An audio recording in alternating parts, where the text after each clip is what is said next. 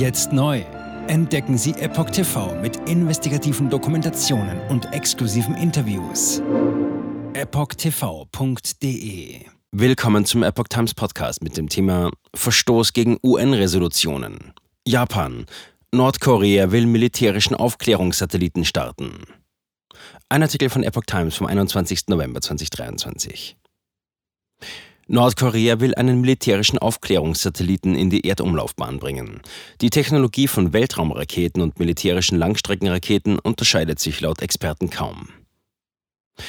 Nordkorea plant nach Informationen der japanischen Regierung einen weiteren Versuch zum Start eines militärischen Aufklärungssatelliten. Man sei darüber informiert worden, dass Nordkorea beabsichtige, in einem Zeitfenster zwischen heute Mitternacht und dem 1. Dezember Mitternacht eine Rakete mit einem Satelliten ins All zu befördern, gab die Regierung in Tokio bekannt. Nordkorea war in diesem Jahr bereits zweimal am Versuch gescheitert, einen militärischen Aufklärungssatelliten in die Erdumlaufbahn zu bringen.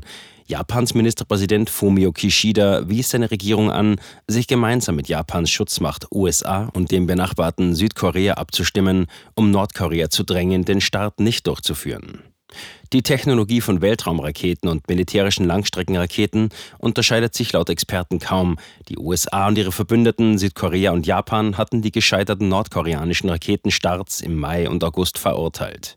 Sie werfen Nordkorea vor, Technologie zu verwenden, in direktem Zusammenhang mit seinem Programm für ballistische Raketen steht. UN-Resolutionen verbieten Nordkorea den Start von ballistischen Raketen jeglicher Reichweite.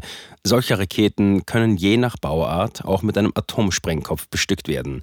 Nach Informationen der japanischen Regierung hat Nordkorea wieder drei maritime Gefahrenzonen ausgewiesen, in denen möglicherweise Trümmer der Rakete niedergehen könnten. Zwei liegen westlich der koreanischen Halbinsel und eine östlich der philippinischen Insel Luzon, hieß es. Die drei Gebiete liegen außerhalb der exklusiven Wirtschaftszone Japans. Jetzt sieben Tage den vollen Zugang zu spannenden Diskussionen wie dieser zur Transgender-Ideologie und ihre Folgen sowie vielen anderen heißen Themen sichern. Darunter auch das preisgekrönte Doku-Drama Gender Transformation, die Impfdoku Die verborgene Krise oder den Enthüllungsfilm Der Schattenstaat über die woke ESG-Agenda, die zu einer schönen neuen Welt der sozialen Gerechtigkeit führen soll. EpochTV.de Transgender. Wird als sehr cool dargestellt durch die Medien, durch TikTok, Reddit, Tumblr, Instagram, Facebook, Twitter, durch ihre Spiele in den Filmen. Warum tun sie das alle gleichzeitig?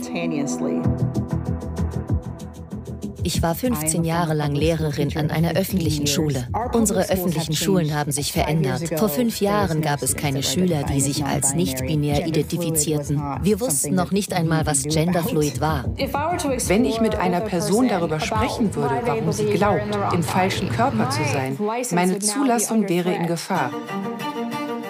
Ich sagte der Therapeutin, ich könnte vielleicht transgender sein, wüsste es nicht genau und bräuchte Hilfe. Er bestätigte mich sofort. Sie bestätigte sofort, dass ich eine Transgender-Frau bin.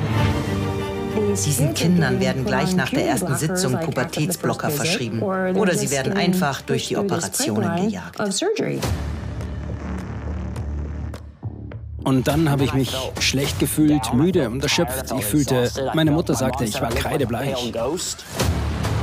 In fast allen Lebensbereichen meines Lebens war ich einfach nicht mehr funktionstüchtig. Ich erfuhr, dass ich nur noch zwei Wochen zu leben hatte.